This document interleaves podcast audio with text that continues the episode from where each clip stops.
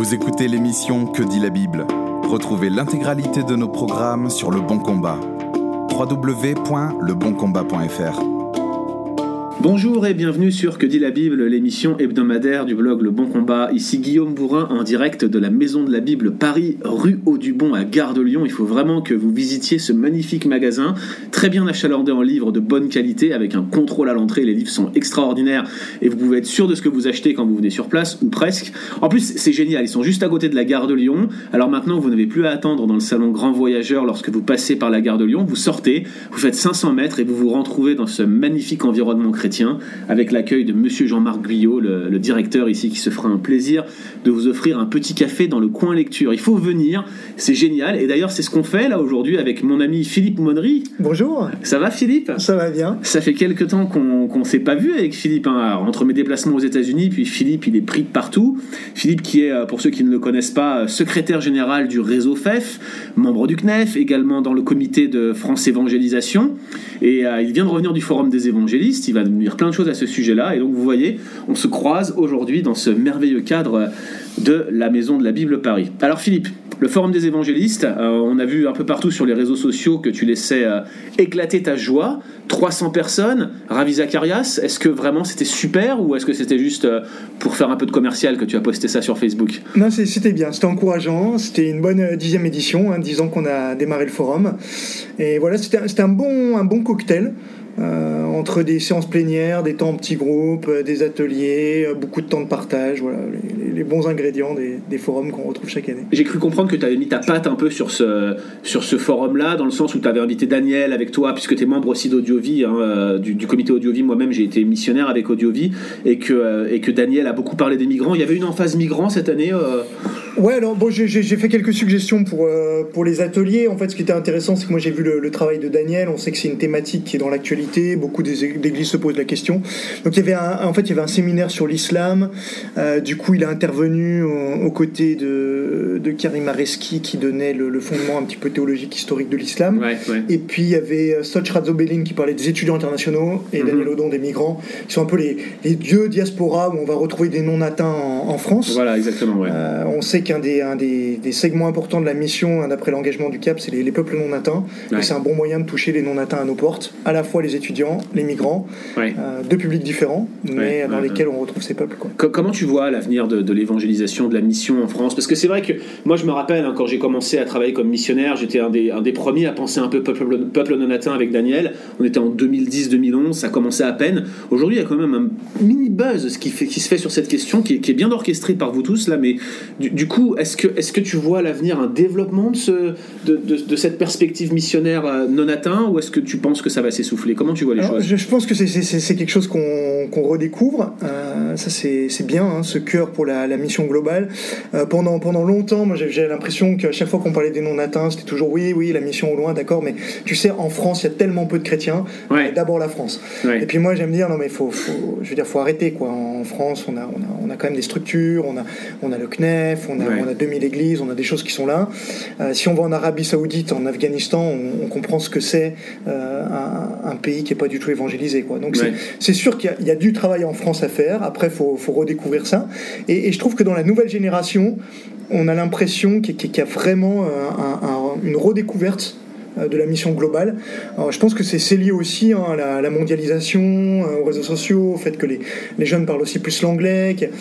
Toutes ces choses-là qui fait que quelque part on est peut-être plus internationaux Mhm. et donc forcément bah, aussi en tant que chrétien on a une, une préoccupation pour cela et puis aussi une, une action souveraine de, de- de Dieu hein, qui agit dans, dans notre temps pour qu'on qu'on rejoigne ses préoccupations. Aussi il nous envoie des non-atteints, c'est une bonne Ouais, chose. absolument. On a les des- extrémités de la Terre qui viennent jusqu'en France, c'est génial. hein. on les a ignorés, bah, Dieu, Dieu, Dieu nous les rappelle en les amenant chez nous, et, euh, et je pense qu'il faut qu'on soit, qu'on soit prêt à les accueillir de la, de la bonne façon. Euh, on voit tous les débats que ça cause dans, dans le monde, Mm. et je pense qu'en tant que chrétien, on doit, on doit les voir comme une opportunité euh, de remplir la mission.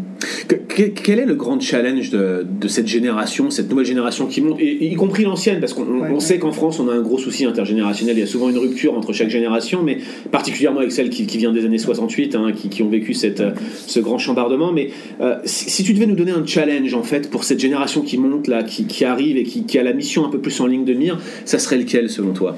Alors, alors, moi, il y, a, il y, a, un challenge qui tient un petit peu à cœur. On faisait la réflexion euh, cet été. J'étais à la, la, conférence des jeunes leaders de Lausanne ouais. à, à, Jakarta. Donc, on avait des, des 25-35 ans de, de, 150 pays. Et, et, il y a par moments, avec les Européens, quand on entendait parler de l'Europe, on se disait mais, mais c'est fou. On a l'impression que sur tous les continents, ça bouge. Mm -hmm. Et que quand on parle de l'Europe, on en parle comme d'un musée. Ouais. Et, et, ça, ça, franchement, ça, ça, voilà, ça, ça, ça, mm. ça, fait mal, quoi. Et je me dis, on arrive aux 500 ans de la réforme. Et la, et la question, c'est est-ce qu'on a à nouveau une génération qui est prête à être, à être radicale pour Jésus. Quoi. Ouais. Et, euh, et, moi j'ai l'impression parfois, où, euh, je, je, vois des fois des, des, des, jeunes, même dans nos églises, hein, qui ont 25, 30 ans, et on a l'impression que voilà, le, le, le, grand défi de leur vie, c'est ce qu'à la prochaine partie de, de, FIFA ils vont gagner. Quoi. Ouais. Et, et, je me dis, mais il y, y, y, a tellement plus. Hein, et j'aime bien cette image de, de Josie Chaco qui, qui, qui, dit si vous faites le tour d'un cimetière et vous vous posez la question, c'est quoi le point commun entre toutes les tombes euh, bah, En fait, c'est deux dates et un trait d'union. Et, et, finalement, ouais. cette petite vie, c'est un trait d'union. Ouais. Et la question, c'est est-ce que je l'investis pour l'éternité? Et mmh. la meilleure manière de l'investir, c'est d'être pleinement engagé dans la mission, ouais, absolument. Euh, quelle que soit la forme, selon son appel. Hein. Mais, mais, je crois que ça, c'est vraiment quelque chose à, à retrouver. Euh, je crois que dans les générations passées, avait beaucoup de, de grands rêves. Euh, on pense aux gens voilà, qui, ont, qui ont exploré la, la, Terre, qui ont fait le tour du monde, qui ont inventé des machines volantes, etc. Mmh. Et aujourd'hui, des fois, on dit que un, des problèmes de notre génération, c'est qu'il n'y a, a, plus de rêves. Et, et, je me dis, en tant que chrétien, ben, on a peut-être le, le, plus grand rêve ouais. qui reste à accomplir, c'est la mission, voir toutes les nations devant le trône.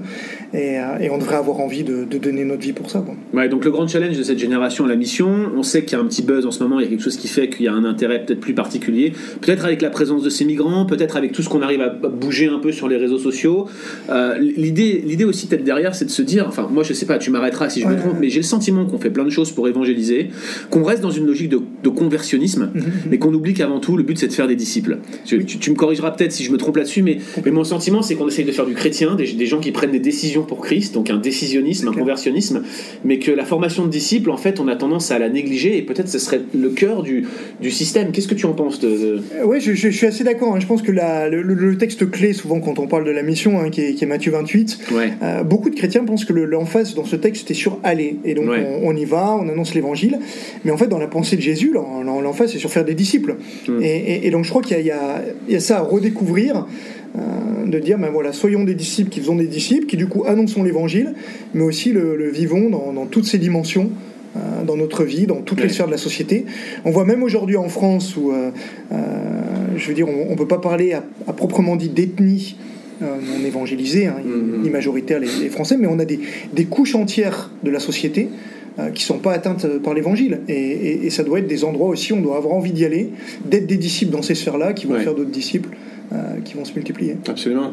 Alors, le R2E, euh, qui est un concept développé par France Évangélisation, a eu un franc succès. Je crois qu'on est déjà à plus de 100 évangélistes formés sur une dizaine ouais, d'années. On, on doit approcher les, les, les, 100 à peu On n'est pas loin du 100, mais c'était l'objectif de former en 10 ans 100, 100 jeunes évangélistes. Ouais, tout à fait. Et, et ça marche. On, on voit comment le. J'étais avec un instant au téléphone il y a moins d'une moins semaine là, qui m'expliquait de tout l'impact que ça avait eu, comment vos forums maintenant étaient organisés par la nouvelle génération d'évangélistes et vous aidaient. Donc c'est vraiment génial. Mais j'ai entendu parler d'un nouveau concept.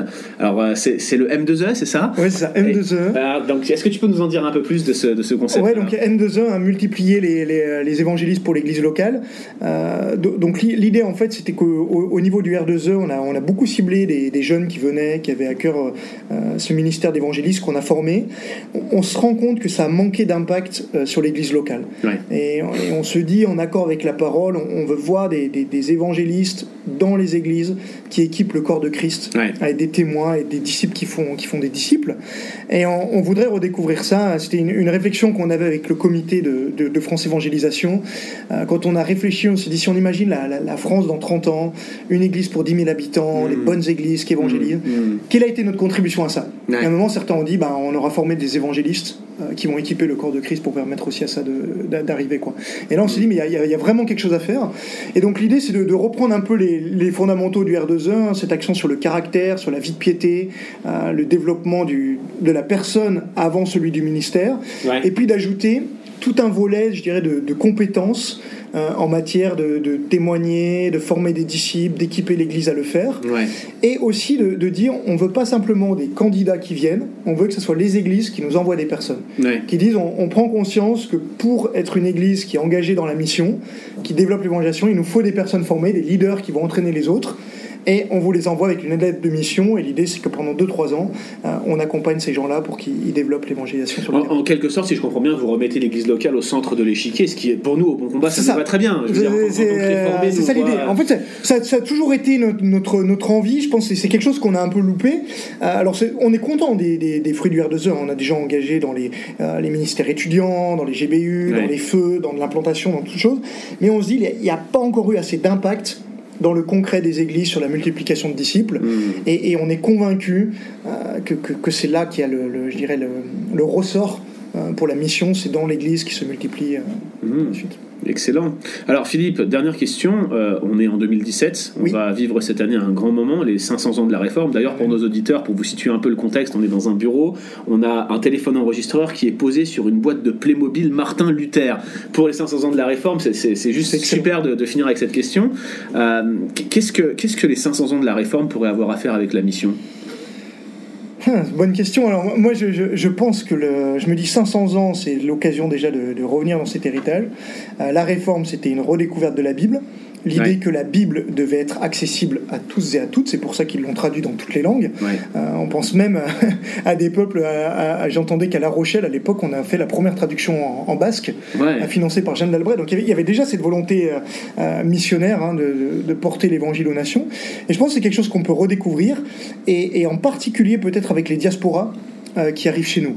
Euh, j'entendais le, responsable du mouvement de, Lausanne pour les, diasporas, euh, qui citait un historien britannique des missions de, premier plan, j'ai oublié le nom, mais qui disait que pour lui, l'arrivée de, tous ces peuples en Europe pourrait peut-être avoir plus d'impact euh, que la réforme il y a 500 ans. Alors on, verra. En tout cas, c'est sûr que dans une société qui, qui devient de plus en plus communautariste, si l'Église arrive à être multiculturelle, à toucher toutes les nations qui sont à sa porte, à en faire des disciples qui se multiplient, ben, on pourrait très bien vivre peut-être une, une, nouvelle réforme. Et on croit que Dieu n'en a pas fini avec l'Europe, hmm. il n'en a pas fini avec la France. Hmm. Et euh, si on retourne dans les grandes vérités de, de l'époque, hein, euh, l'écriture seule, le Christ seul, la grâce seule, la foi seule, à Dieu seul sur la gloire, eh bien, quelque part, les, les, les, mêmes causes devraient produire les mêmes effets. Absolument. Mission, multiculturalité, multiplication, M2E, tout ça, ça a l'air d'aller de pair. Alors on est vraiment euh, enthousiaste de voir tous ces projets là qui, émergent. c'est vraiment génial, Philippe. On est content d'avoir eu cet entretien avec toi. Comment est-ce qu'on peut, euh, euh, je dirais, orienter les personnes qui voudront en savoir plus sur l'évangélisation? Est-ce qu'il faut qu'ils contactent France Évangélisation directement? Ouais, alors pour, le M2E, peut-être le, plus simple, c'est de, contacter France Évangélisation. Après, on vous, vous, dirigera vers la bonne personne. Hein. Donc, si vous allez sur le site, euh, vous avez vous avez l'adresse contact france-évangélisation. On va mettre tous les liens dans l'article du blog. Hein. Et puis alors, nous, ce qu'on a vraiment envie avec ce programme, c'est qu'encore une fois, on veut pas juste des individus qui viennent tout seuls. On veut un individu dans une église qui comprend la vision. Ce qui fait que quand on forme le leader, bah, il est dans une église aussi qui lui laisse la place et qui permet aussi cette multiplication. Mhm. Et, on croit que si on démarre avec quelques églises qui comprennent bien, bah, après ça va faire euh, tache d'huile ou boule de neige et ça va se multiplier. Absolument. Bah écoute, Philippe, c'est encore un plaisir de t'avoir reçu. Merci pour tout. Merci. Et puis bon AG du réseau FEF demain, puisque au moment où nous enregistrons euh, l'Assemblée générale du réseau FEF, c'est demain. Chers auditeurs, on vous dit rendez-vous la semaine prochaine pour un prochain épisode de Que dit la Bible? Merci d'avoir écouté cet épisode de Que dit la Bible. Retrouvez l'intégralité de nos programmes sur Le Bon Combat www.leboncombat.fr.